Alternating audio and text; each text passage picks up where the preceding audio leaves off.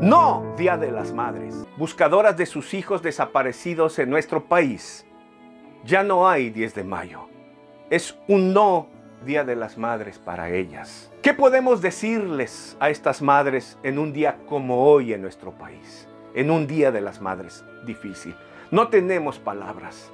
Nada podría consolarles, nada podría llenarles. Ellas están buscando respuesta, tocan puertas aquí y allá en agencias, en el gobierno. No encuentran ayuda y no encuentran respuesta. Humanamente es difícil tener palabras para ellas.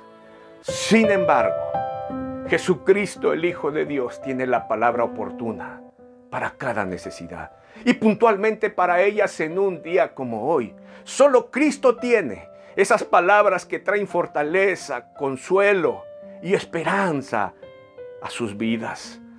Le pido a Dios que este programa puedan ver